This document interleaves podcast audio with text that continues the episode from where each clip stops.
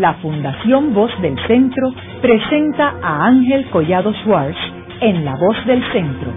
un programa de servicio público que educa sobre la historia, cultura y sociedad de Puerto Rico y el Caribe. Saludos a todos. El programa de hoy está titulado El Centro para una Nueva Economía, el principal think tank en Puerto Rico. Y hoy tenemos como nuestro invitado a Miguel Soto Clas, quien es el presidente de este centro. Este centro es lo que se conoce en inglés como un think tank y es el principal think tank en Puerto Rico. Fue fundado en 1998, es una organización sin fines de lucro que no recibe ningún fondo del Estado. O sea que todas las contribuciones de este centro vienen de individuos, de empresas privadas o del sector privado. Mike, me gustaría que nos hablara cómo es que surge esta idea del centro, de quién surge la idea y cómo tú te insertaste en este proyecto. Hola Ángel, claro que sí, eh, con mucho gusto. Es una historia interesante. Eh, cuando yo estudié universidad en Estados Unidos, eh, mi bachillerato era en ciencias políticas. así que gran parte de lo que estudiamos era sobre muchos temas en los cuales estaban envueltos estos centros, eh, como tú mencionaste, think tanks. Y mis compañeros eh, de clase puertorriqueños y yo siempre nos preguntábamos por qué era que en Puerto Rico no, no había think tanks. Eh, un lugar donde todo está tan politizado hace tanto tiempo atrás, donde los partidos controlan tanto y el gobierno también en términos sociales, económicos eh, nos preguntábamos por qué no existe un, centro, un grupo que sea independiente de eso, que sea no partidista eh, y que toque los temas eh, como los económicos y sociales. Así que eh, la inquietud empieza en la universidad, pero no es hasta más adelante cuando yo regreso a Puerto Rico Estando en Puerto Rico, pues eh, empiezo a notar ciertas cosas, este, a ver cómo es que el ambiente funciona. Y luego trabajando en un banco eh, empecé a hacer más trabajo filantrópico a través del presidente del banco y ahí despierta en mí esta, esta idea de que es un buen momento para que Puerto Rico tenga eh, ese tipo de institución que yo me preguntaba por qué no existía. Eh, en esa época trabajo en el banco, eh, tengo, tengo esta, esta preocupación por lo que está sucediendo y renuncio a mi trabajo. y empiezo en octubre del 1998 eh, a ver cómo puedo desarrollar esta idea eh, sobre esta organización eh, en Puerto Rico. ¿Y quién te ayuda en aquel momento? ¿Con quién tú vas a hablar eh, que te da, que, que en realidad se convierte en alguien que, que respaldó este proyecto desde sus inicios? Mira, eh, un personaje importante en la historia de, del centro fue Churchill Carey, eh, que era presidente de un banco aquí en, en Puerto Rico, una persona que vivió en Puerto Rico por más de 40 años, eh, estuvo envuelto en muchos proyectos filantrópicos en la isla, entre ellos eh, Fondos Unidos, el proyecto de la península de Cantera eh, y muchos otros más. y fue realmente el primer lugar donde yo empiezo a conocer sobre lo que es el trabajo filantrópico, que no es ni en el sector privado, empresarial, ni es tampoco en el gobierno y cuando decido empezar el centro, eh, eh, Church, como le decían, fue la primera persona a quien yo voy y le explico la idea que tengo y le digo, bueno, Church, tengo esta idea, esta inquietud, este deseo de desarrollar esta organización.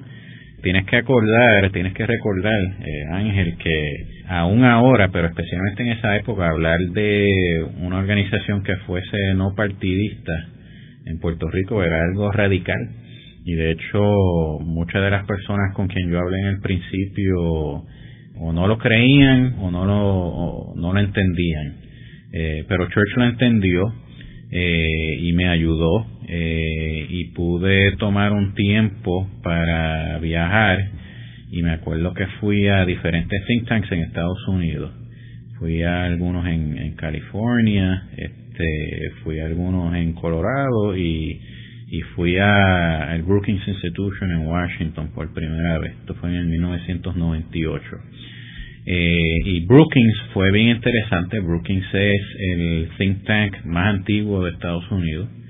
Eh, uno de los más prestigiosos del mundo entero, si no, si no el más prestigioso. Y fue bien interesante porque yo llegué allí sin conocer a nadie, había tenía el nombre de una persona que había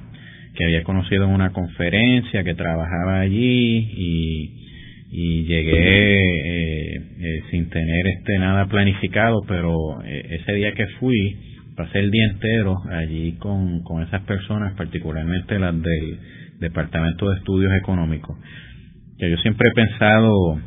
que extraordinario que esta gente me abrieron las puertas sin conocerme y pasaron un día entero conmigo allí explicándome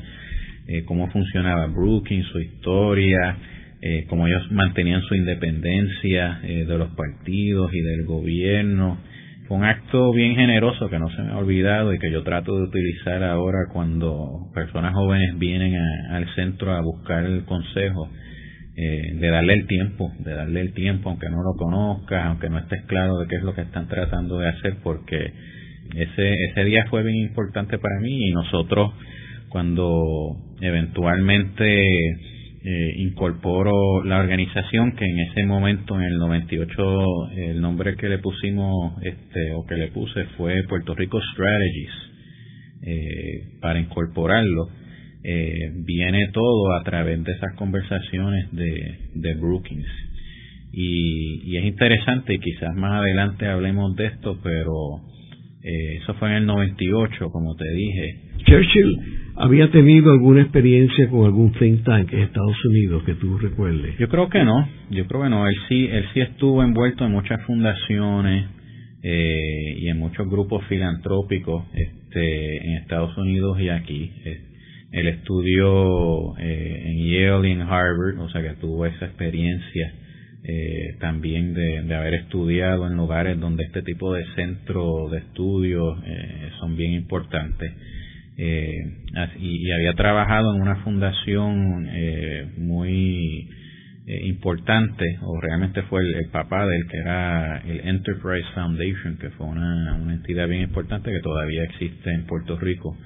Eh, y él también me conectó con algunas personas que estaban en organizaciones eh, también sin fines de lucro y no partidistas, pero no, no necesariamente como think tanks. Pero ese fue mi primera exposición a ese tipo de, organización, de institutos, que vuelvo y te digo, aún al día de hoy, pero más todavía en esa época en Puerto Rico, era, era bien raro, era bien raro este concepto de que tuviera una organización que no fuera parte del gobierno, que estuviera envuelto en asuntos sociales, eh, que no tuviera en agenda ninguna agenda particular o empresarial o política eh, no era algo muy conocido, muy conocido en Puerto Rico. Quiero mencionar que yo tuve la oportunidad de conocerlo a Churchill y, y siempre me dio la impresión de que era un tipo de americano distinto a los que eh, tú ves ahora en el presente en Puerto Rico, porque aunque él obviamente sabía que era eh, estadounidense, pero tenía un compromiso con Puerto Rico y él genuinamente eh, yo diría que quería contribuir a mejorar este país, que aunque él era banquero, mi recuerdo es que él estuvo muy envuelto en el financiamiento de viviendas. Eh, o sea que tenía un aspecto social, no era solamente banca comercial lo que él bregaba. Y tus comentarios pues son eh, cónsonos a, mi impresión de, de, él, que aunque lo conocí superficialmente, siempre me, me estuvo como una persona comprometida con Puerto Rico. Bueno, él, él llega aquí, eh, primero que nada, eh, justo después de haber eh, acabado la escuela de negocio de Harvard, o sea que llega bien joven, viene a, a trabajar en Puerto Rico con eh, IBEC, que era aquella corporación que hacía vivienda. habla español perfecto, él había estado en los cuerpos de paz en Costa Rica Eh, así que hablaba el español con acento, pero perfecto eh, siempre y toda su vida, toda su vida aquí, o sea que se integró al país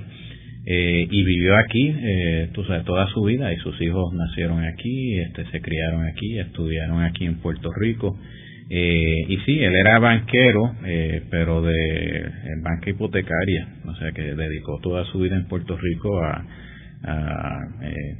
proveerle vivienda a, los puertorriqueños eh, y de una manera muy particular, eh, porque todos los que los conocen te pueden decir que eh, era una persona muy generosa, muy dadivosa y era así también en su negocio. Siempre fue muy justo, este, trabajó mucho con el Departamento de la Vivienda en Puerto Rico. Eh, es el tipo de persona que puertorriqueños americanos este, no habían en esa época y ahora tampoco hay mucho eh, como él. Fue realmente un, modelo para mí y, para muchas otras personas y su empresa todavía todavía sigue que es testimonio al trabajo que hizo eh, y muchas de sus organizaciones incluyendo eh, eh, el Centro para una Nueva Economía que él fue el primer presidente de la Junta de Directores que tuvimos y el primer donante eh, que el centro tuvo y, siguió eh, apoyando el centro eh, toda todo el resto de su vida y su familia todavía sigue apoyando el trabajo de, nosotros. Mike, y ese primer año 98 y más bien 99 cuando tú empiezas a trabajar ya con un año completo, ¿cuáles fueron las prioridades del centro ese primer año? Al principio y hemos hemos crecido mucho, cambiado. Al principio nos enfocamos mucho, ¿te acuerdas que en esa época estaba eh, eh, bien eh, activo todo lo que tenía que ver con el Internet por primera vez? Y entramos en el tema de lo que se llamaba la brecha digital, el Digital Divide, y cómo iba a afectar el que algunas personas tuvieran acceso a todos estos beneficios como Internet eh, y otras no lo tuvieran. Y lo interesante era en esa época que en Estados Unidos se hablaba mucho de esa brecha digital, que los pobres no tenían acceso y los ricos sí. En esa época en Puerto Rico nadie tenía acceso a, a, ese tipo de Internet. En esa época todavía estábamos aquí con lo que se llamaba el dial-up, no había el broadband, la banda ancha. Así que entramos mucho en ese tema, tuvimos una conferencia este, muy exitosa que se llamó Silicon Reef, hablando de eh, la economía del futuro, eh, trabajábamos mucho los temas de la pobreza, eh, o sea que empezamos con muchos temas micro, mirando particularmente cómo se dividía la economía en Puerto Rico, este, cómo se podía mejorar la vivienda de las personas de pocos recursos, algo que con el tiempo empezó empezó a cambiar eh, particularmente cuando empezamos en el 2003, ya eh, varios años después de, estar constituido, eh, trabajo con, con, el Brookings Institution otra vez. Y ahí se, eso surge porque después de muchos años de relación con, con Brookings, yo estuve impulsando, tratando de que ellos se interesaran por el tema de, Puerto Rico. Eh, y por fin en un momento dado, eh, particularmente uno de los economistas de allí, Barry Bosworth, eh, se interesa por el tema y dice, ¿por qué no trabajamos un estudio sobre la economía de, de Puerto Rico? y empezamos con reuniones, yo me encuentro con, con un grupo de de unos personajes ilustrados aquí en Puerto Rico, entre los cuales eh, te encontrabas tú en, en, esa época, Ángel, eso fue en el 2000, en el 2003, eh, y estoy tratando de ver cómo, cómo logramos eh, desarrollar y montar este proyecto para estudiar la economía de Puerto Rico. Recuerda, esto en el 2003,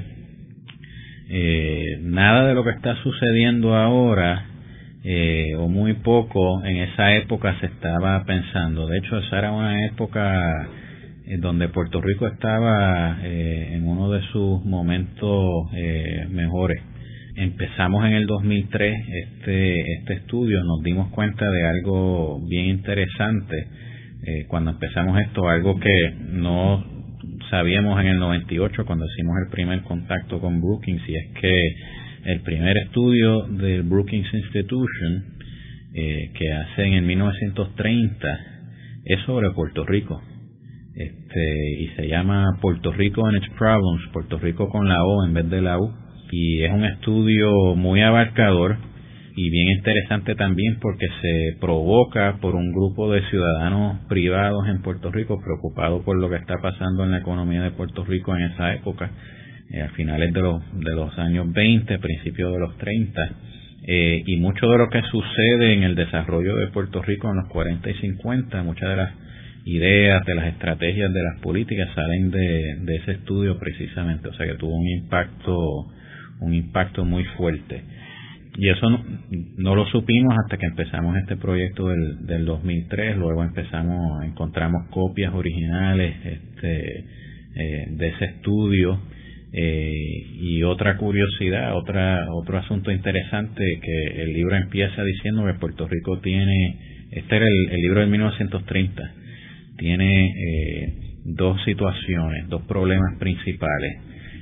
Primero cómo eh, aumentar la, economía de Puerto Rico y el estándar de vida de la gente de Puerto Rico. Y número dos, eh, cómo resolver la relación política entre Estados Unidos eh, y Puerto Rico. Y eso fue en 1930. Eh, nosotros en el, en el 2003, cuando empezamos el proyecto, Puerto Rico se encuentra en una situación similar, todavía pensando cómo mejorar la calidad de vida de los puertorriqueños eh, y todavía también trabajando el tema de, la relación política con Estados Unidos. Nosotros en ese momento no, entramos en la eh, en la parte política, pero sí entramos en la parte eh, económica y logramos que se hiciera este estudio financiado completamente por, por el sector privado de Puerto Rico y cuando digo sector privado eh, incluyo eh, todo lo que no es gobierno. Una de, de las lecciones que la gente de Brookings nos dio desde el principio, eh, desde esa época en 1998, es que no aceptáramos dinero del gobierno para que nadie pensara que una u otra administración de alguna manera influía en lo que nosotros hacíamos. Así que nosotros, desde el 98, eh, ya casi 20 años han pasado y nunca hemos ni procurado ni aceptado, aunque hemos tenido ofertas eh, del gobierno, nunca hemos aceptado ni, ni un centavo. Eh, y nos financiamos, como tú mencionaste al principio, solamente a través de donativos de fundaciones puertorriqueñas y americanas, de individuos de Puerto Rico y otras partes del mundo, eh, y de algunas eh, corporaciones, mayormente casi en su totalidad eh, puertorriqueñas, que nos ayudan. Quiero mencionar que ese, sobre ese informe hay un programa aquí de la Voz del Centro que está en el portal, que es el programa número 129, titulado El informe del Brookings Institution del 1930, Puerto Rico and its Problems. Y ese programa fue al aire el 12 de junio del 2005. Así que los que estén interesados en ese tema y quieren saber sobre ese informe lo pueden escuchar a través del Internet eh, y la página de La Voz del Centro. Luego de una breve pausa, regresamos con Ángel Collado Schwartz en La Voz del Centro.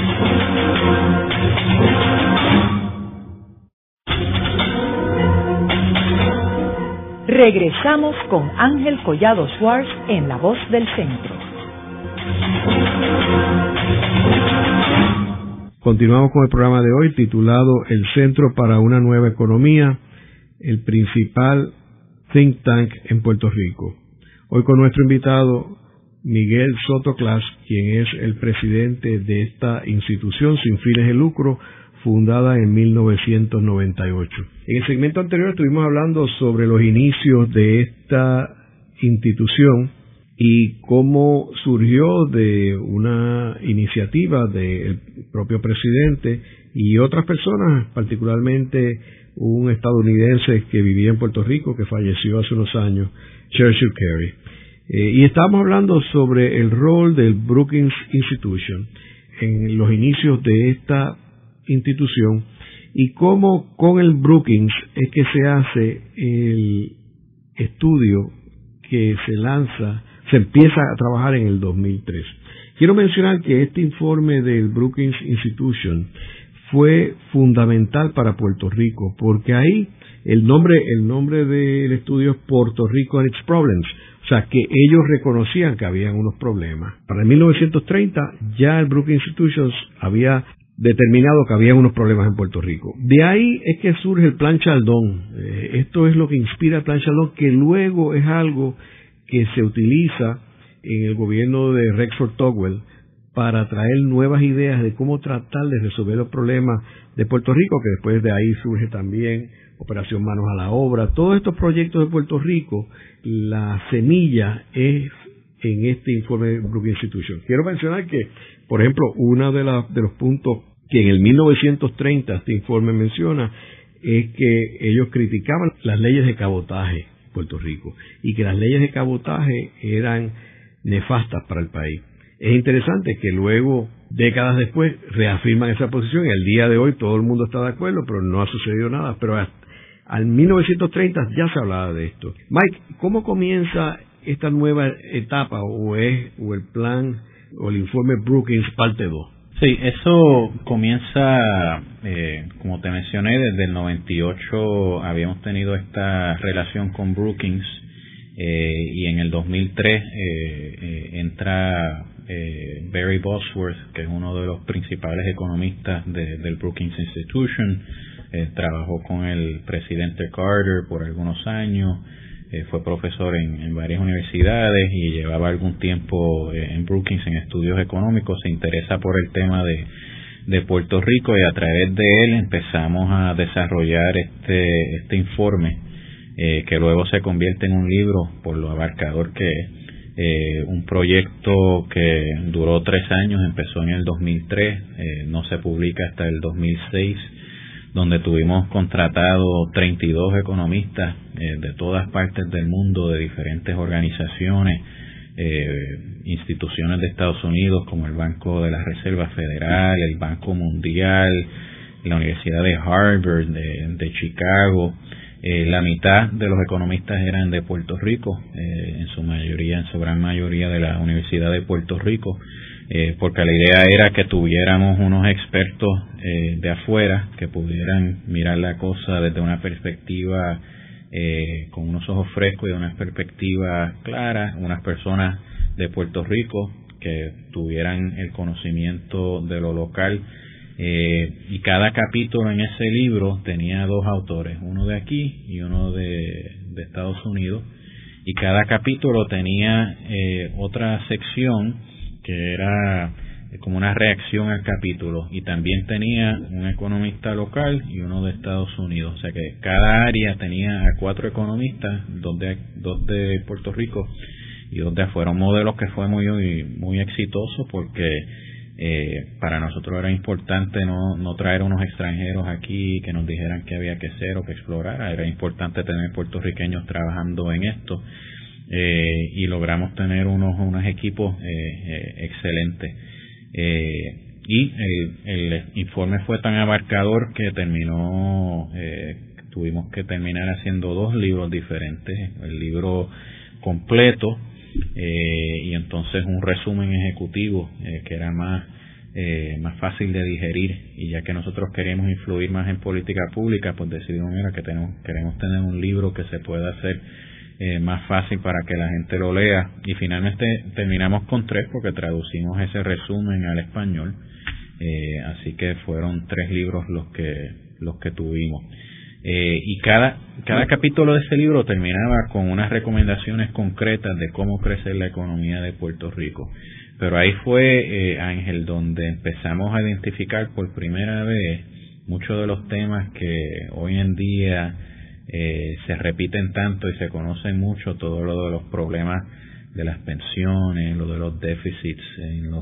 en el presupuesto, lo del decrecimiento económico, eh, empezaron a salir ahí. Y no tan solo salieron ahí, sino que se nos atacó muchísimo en esa época por el gobierno y, fuera del gobierno, eh, porque decían que eso no era que no era cierto, este, que esas situaciones realmente no existían, que eso eran unos estudios muy académicos que no entendían la realidad de, Puerto Rico. pero tanto para CNI, que realmente tuvo un poco su, su verdadero eh, eh, nacimiento en esa época de Brookings, desde en adelante es que el centro realmente toma prominencia en el país y se conoce, eh, y no tan solo en Puerto Rico, ese libro terminó siendo eh, reconocido eh, por instituciones en Estados Unidos como la institución de bibliotecas americanas que lo reconoce como un libro notable, lo cual provoca que todas las universidades en Estados Unidos compran una copia para su biblioteca eh, del libro que se llamaba eh, La economía de Puerto Rico restaurando el crecimiento, The Economy of Puerto Rico Restoring Growth. Eh, y de ahí pues ya empieza una segunda etapa para el centro, donde ya estamos trabajando más temas macroeconómicos, no, tanto microeconómicos, macroeconómicos con más influencia y más prominencia en, en Puerto Rico. ¿Cuáles tú dirías que fueron las conclusiones principales de ese estudio? Hubieron varias, pero te puedo te puedo resaltar eh, algunas. Uno, eh, ahí eh, se vio que Puerto Rico tenía un problema porque teníamos eh, una, una base contributiva eh, donde había muy poca gente contribuyendo. Eh, se supone que tú quieras tener una, una base contributiva donde haya tasas bien bajas pero una base bien amplia, o sea, mucha gente pagando, eh, pero pagando poquito. Puerto Rico tenía, eh, o tiene todavía lo opuesto, Puerto Rico tiene eh, muy poca gente pagando unas tasas bien altas. o sea que hay mucha gente que no que no está contribuyendo como debería contribuir, obviamente por, por el sistema. ahí también vimos la la situación en términos de, de, la economía en ese en ese momento aparentaba que las cosas estaban bien pero nos dimos cuenta que realmente eh, la economía estaba dependiendo mucho eh, de eh, fondos federales eh, y que el gobierno estaba bien envuelto en la economía. Una de las de eh, situaciones que encontramos era que en Puerto Rico lo que se define como la la economía de mercado libre, de free enterprise, es solamente el 25% de la economía y eso se define como la economía que no es de gobierno ni depende casi totalmente del gobierno. Y en Puerto Rico mucha de la economía depende del, gobierno, que es una de las razones por la cual vemos ahora que un problema eh, que tiene la economía de Puerto Rico eh, es que el, mucho de lo que está sucediendo son problemas del gobierno y la gente dice, bueno, pero el, que está quebrado es el gobierno, no es la economía de Puerto Rico. Pero el gobierno de Puerto Rico incide tanto en la economía de Puerto Rico que eso se derrama y afecta mucho a, la economía privada. Otro asunto importante que encontramos era sobre las transferencias federales. Eh, uno de los eh, eh, asuntos que vimos fue el de una madre soltera en Puerto Rico eh, que tuviera dos hijos podía generar más ingresos sin trabajar que trabajando. Y eso fue la primera vez que surgió ese, eh, ese tipo de situación. La gente no se había dado cuenta que el sistema en Puerto Rico eh, penalizaba a la gente que quería trabajar. Se podía ganar más dinero sin trabajar que trabajando. Y ningún actor económico racional va a trabajar para ganarse menos dinero. Y finalmente salió también el tema de eh, eh, cuán grande es el, el gobierno. Una de las cosas que se hablaba en Puerto Rico era que había demasiada gente trabajando en el, en el gobierno, que había que reducir el gobierno. Pero nosotros lo que encontramos es que el problema en Puerto Rico no era que el gobierno era muy grande, era que el sector privado era muy chiquito.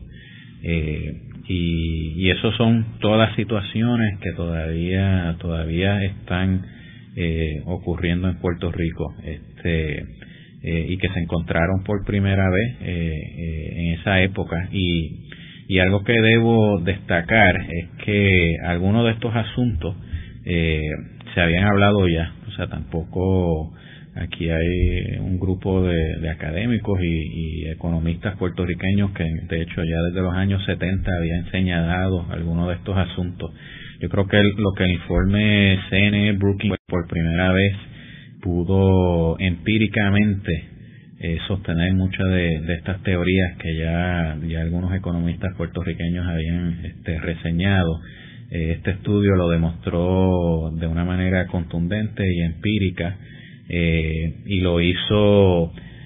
de una manera que al incluir a, Brookings pues tuvo un impacto en Estados Unidos también porque no hubiera sido lo mismo especialmente en esa época cuando el CNE no tenía eh, todavía eh, el reconocimiento que tiene ahora. Eh, no era lo mismo sacar un estudio de CNE que sacar un estudio de CNE y de Brookings. Eso le dio un impacto mucho más amplio al punto de que nosotros presentamos el libro eh, no tan solo en Puerto Rico, sino en Washington y en Nueva York. El libro se presentó eh, en Washington, en, el propio Brookings, en el, auditorio principal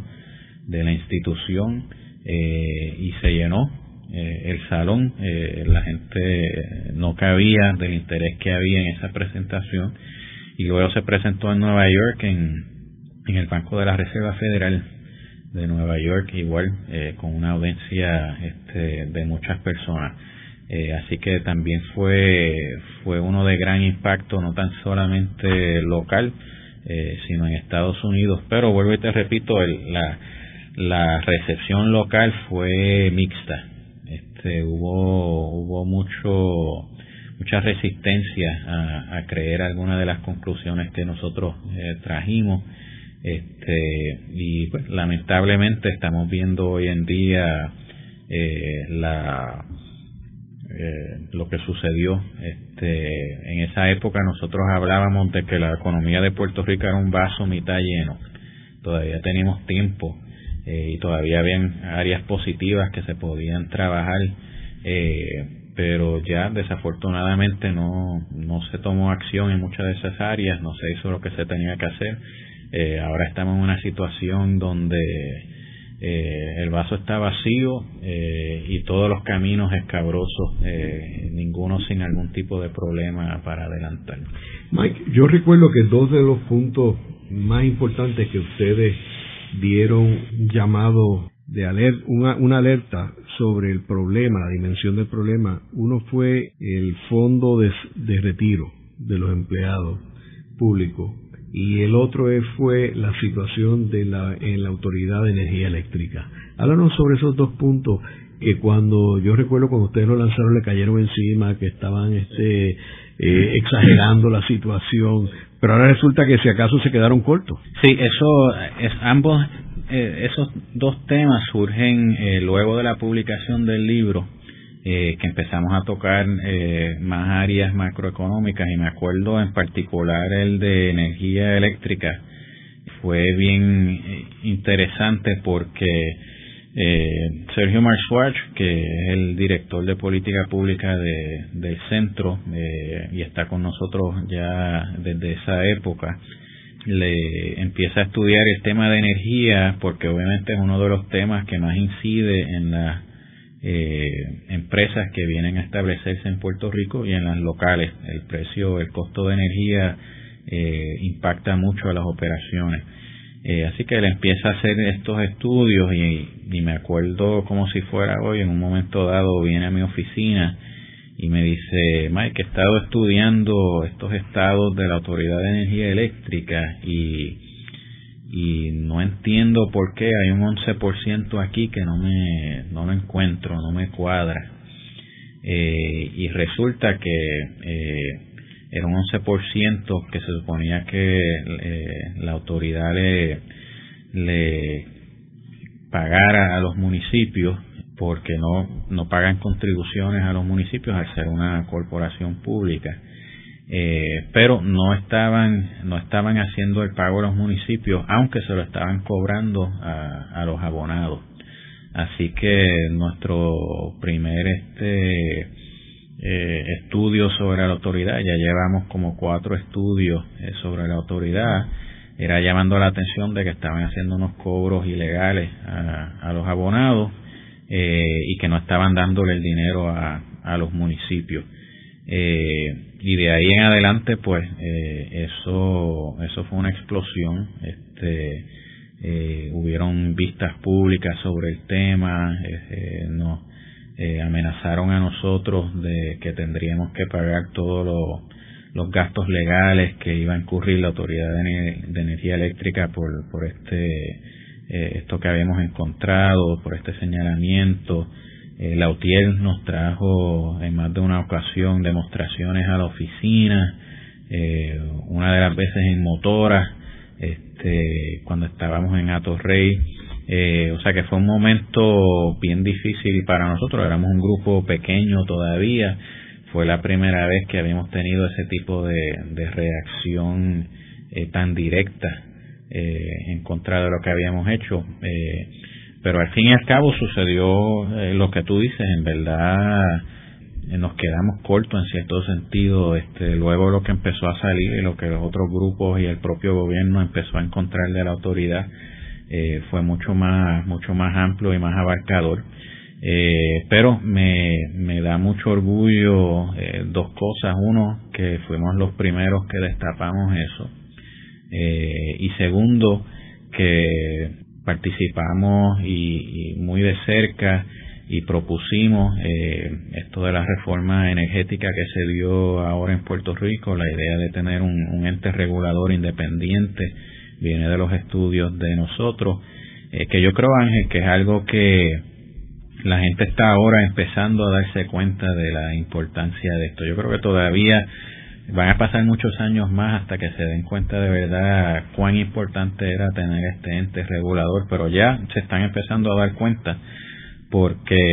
eh, ya la Autoridad de Energía Eléctrica no puede eh, motu propio eh, aumentar nuestra tarifa eh, de consumo energético. Ahora tiene que ir a este ente regulador que es independiente y mostrar causa por la cual debe poder aumentar su factura. que dicho sea de paso, es como se hace en todos los países civilizados del mundo eh, en Estados Unidos y en todos los otros países hay un ente regulador este, que es el que decide eh, si de verdad hace falta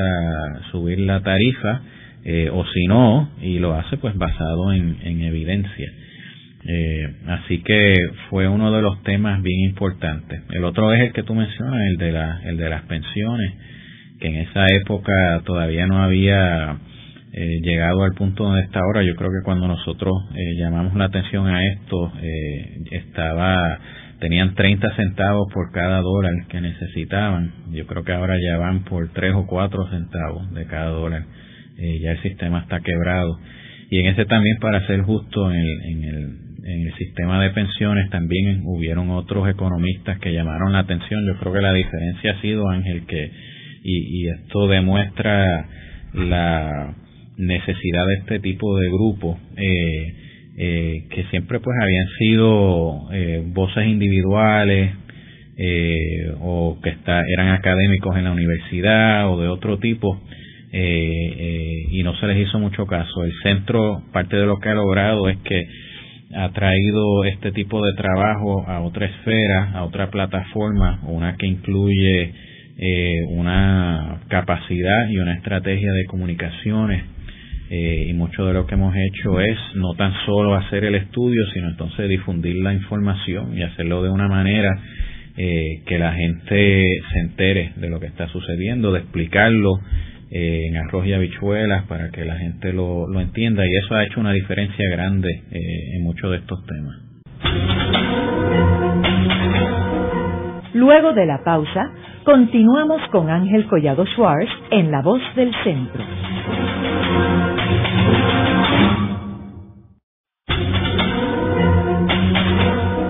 Regresamos con Ángel Collado Schwartz en La Voz del Centro. Continuamos con el programa de hoy titulado El Centro para una Nueva Economía, el principal think tank en Puerto Rico. Hoy con nuestro invitado Miguel Soto Clas, quien es el presidente de esta institución sin fines de lucro fundada en 1998. Mike, uno de los eventos más importantes que ha realizado el Centro para una Nueva Economía ha sido el haber incorporado al economista Joe Stiglitz, que es un prominente profesor de economía de la Universidad de Colombia y que fue galardonado con el Premio Nobel en Economía en el 2001, y que ustedes lo han incorporado, lo trajeron a Puerto Rico en dos ocasiones. Eh, háblanos un poco eh, sobre por qué escogieron a Stiglitz y qué es lo que está haciendo Stiglitz. Sí, Stiglitz, eh, eh como tú mencionas, eh, es una persona eh, que no, no tan solo es muy prominente como economista, sino que se ganó el premio Nobel, que es el, el premio principal que, que se da en muchos campos. Eh, y nosotros hace varios años atrás eh, lo invitamos a una de las conferencias anuales económicas de, del centro, eh, que fue bien especial porque estuvo eh, en nuestra conferencia, pero también entonces lo llevamos a la Universidad de Puerto Rico,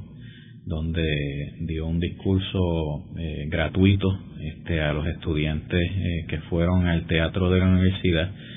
eh, y se llenó completamente el teatro. Se, hubieron dos salones externos que se utilizaron con pantalla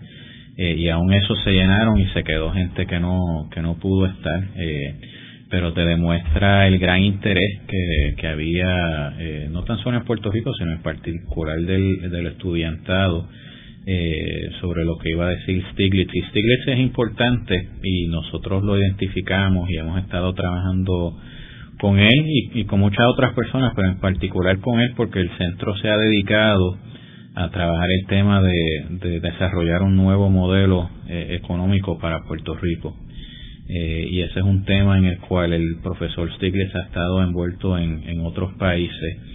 eh, pero lo hace de una manera que, que, era la manera en que nosotros lo queríamos hacer también, y era que eh, en, en Puerto Rico nosotros pensamos que se merece un desarrollo amplio, y de hecho de ahí viene el nombre de nosotros cuando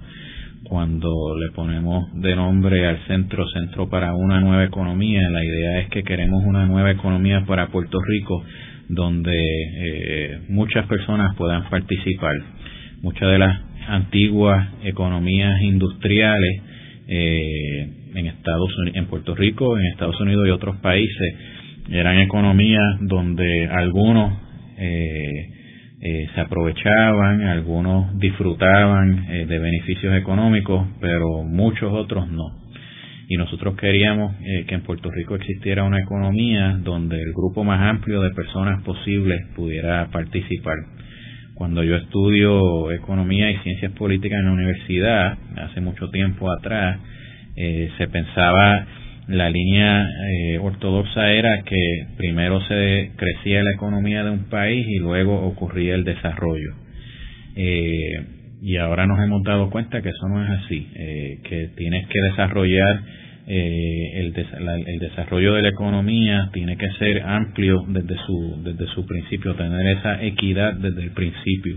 Y Stiglitz ha sido uno de los académicos más prominentes eh, en ese con ese punto de vista así que por eso quisimos eh, trabajar con él eh, y con su equipo de trabajo que es excepcional también personas como José Antonio Campos que trabajan con Stiglitz en la Universidad de, Colombia y varios otros. Y en este proyecto de desarrollar un nuevo modelo económico para Puerto Rico está muy envuelto Stiglitz está muy envuelto Barry Bosworth que trabajó con nosotros como te mencioné desde el 2003 en Brookings eh, está envuelta en la Universidad de Brown en Estados Unidos. Eh, obviamente la, la, Universidad de Puerto Rico eh, también participa en, en, este proyecto y otros economistas eh, puertorriqueños que están algunos aquí y, y algunos en, en Estados Unidos. Eh, y una de las cosas que tiene una persona como, como el profesor Stiglitz es su capacidad de eh, de influir eh, en todas partes del mundo. Eh, así que ya el profesor Sigles, además de haber estado aquí en Puerto Rico varias veces, ha escrito varios artículos sobre Puerto Rico en, editoriales de eh, periódicos desde el New York Times hasta el Wall Street Journal sobre lo que está pasando aquí. y eso nos ha ayudado mucho para llamar la atención sobre lo que está pasando en Puerto Rico en Estados Unidos. Mike, eh, otro de los proyectos que ustedes han estado envueltos es uno que está ligado con una de las principales fundaciones del mundo, la Fundación Soros, eh, y es el proyecto de ellos de espacios abiertos. Eh, háblanos sobre cómo Soros se incorpora en este proyecto y qué es lo que se persigue en el mismo. Hace ya como cuatro años atrás, eh, la fundación eh, de George Soros, que se llama el Open Society Foundation, nos hace un acercamiento al Centro para una Nueva Economía eh, para que participemos en,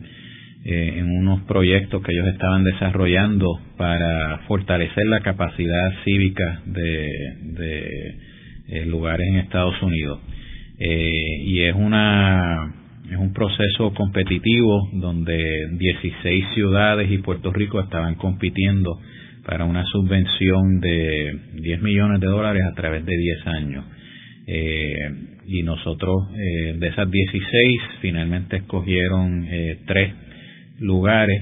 donde se iba a llevar a cabo el proyecto. Uno fue San Diego en California, el otro es Buffalo en Nueva York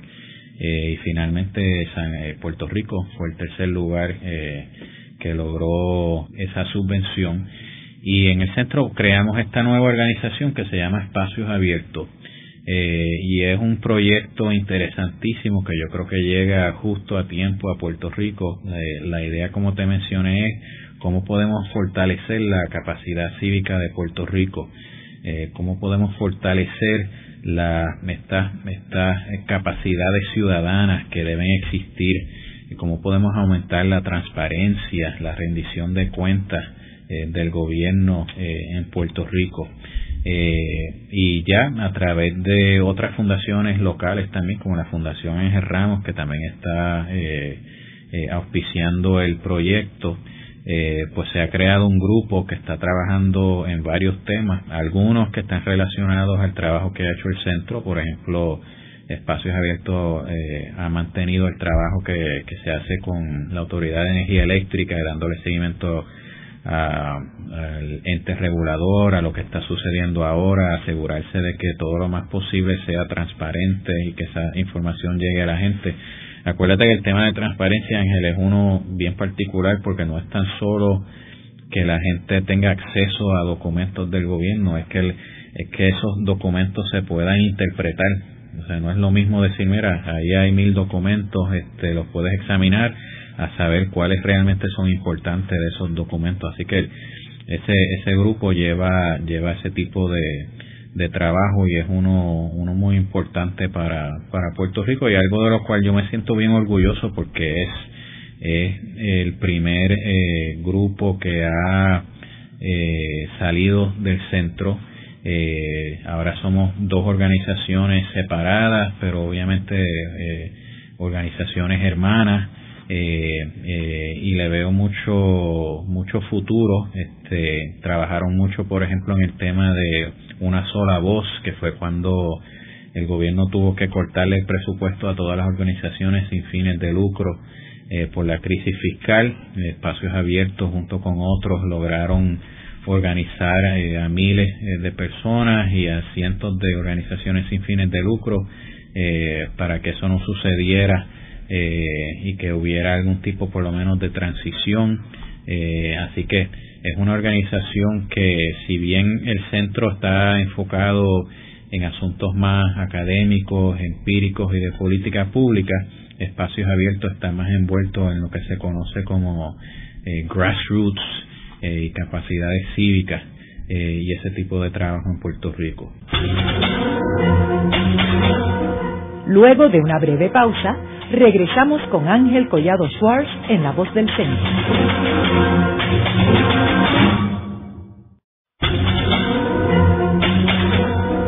Continuamos con la parte final de La Voz del Centro con Ángel Collado Schwartz Pueden enviarnos sus comentarios a través de nuestro portal www.vozdelcentro.org. Continuamos con el programa de hoy titulado El Centro para una Nueva Economía, el principal think tank en Puerto Rico.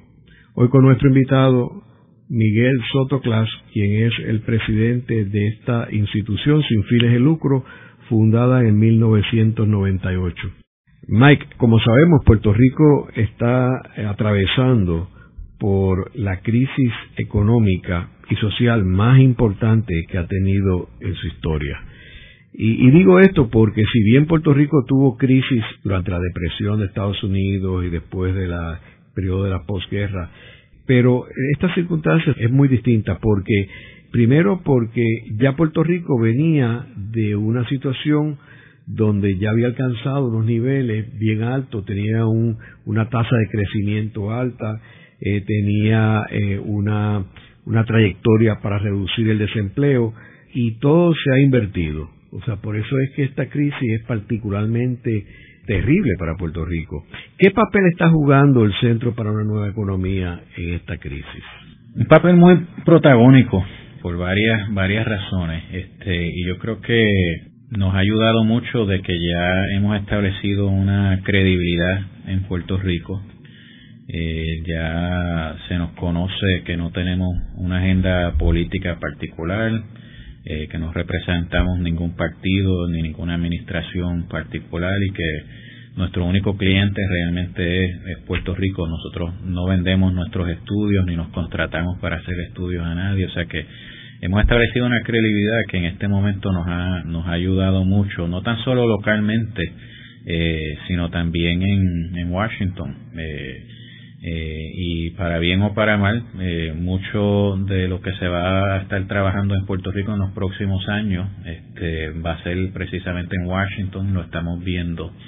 Y la, la próxima expansión de, del centro eh, va a ser allí para nuestro trabajo en Washington y ya llevamos realmente casi un año eh, entero con presencia allí y trabajando, llevando el mensaje de Puerto Rico este, a diferentes lugares allí. Nosotros por mucho tiempo estuvimos eh, muy presentes en Nueva York eh, eh, y hemos trabajado con la diáspora, hemos hecho presentaciones allí. Hemos hecho menos en Washington, pero ahora ha aumentado muchísimo más el trabajo, el trabajo allí desde que se anunció de que la deuda de Puerto Rico no era pagable eh, y Puerto Rico, eh, al no tener acceso ni al capítulo 9 eh, del Código de Estados Unidos, ni tampoco ser un país soberano que puede ir al Banco Mundial o al Fondo Monetario Internacional, pues tiene que entrar el Congreso a ver entonces qué va a hacer con Puerto Rico y nosotros hemos estado muy activos llevando el mensaje de la necesidad de que se reestructure la deuda de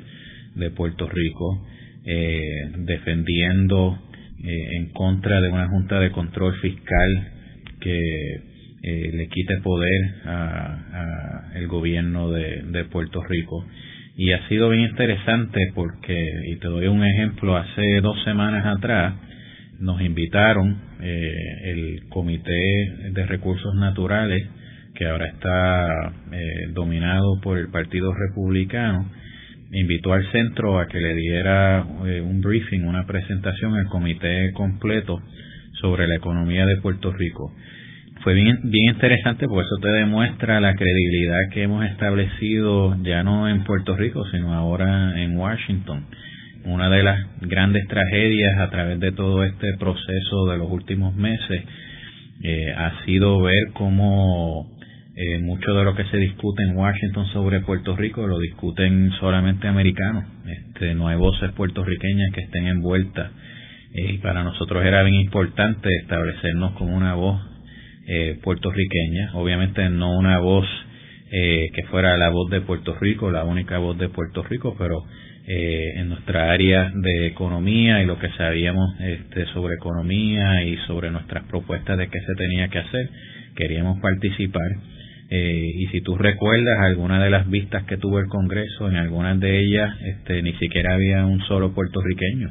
eh, en esas vistas.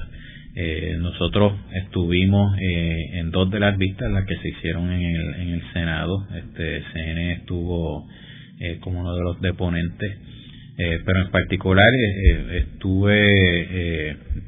me pareció muy bien eh, y me alegró que nos hubieran invitado hace dos semanas a esta porque te demuestra que eh, aún en Estados Unidos ya nos han reconocido como un recurso eh, para el tema de Puerto Rico y nosotros lo hacemos eh, con mucho respeto, eh, con mucho interés en representar este y llevar a cabo el mensaje de las necesidades de Puerto Rico desde un punto de vista no partidista. Eh, y estamos ahora eh, desarrollando un plan a ver si logramos establecer una presencia más permanente y más amplia del centro en Washington, por lo que te dije eh, hace un minuto, porque yo creo que va a ser un lugar de mucha acción eh, y de mucha discusión sobre los temas de Puerto Rico nosotros queremos estar allí para, para participar en eso y tratar de influir en esos procesos. Mike, y en términos de nuevos estudios, ¿están trabajando con algunos estudios nuevos? Sí, el principal eh, es este que te mencioné de desarrollar un nuevo modelo de desarrollo económico para Puerto Rico, una nueva política industrial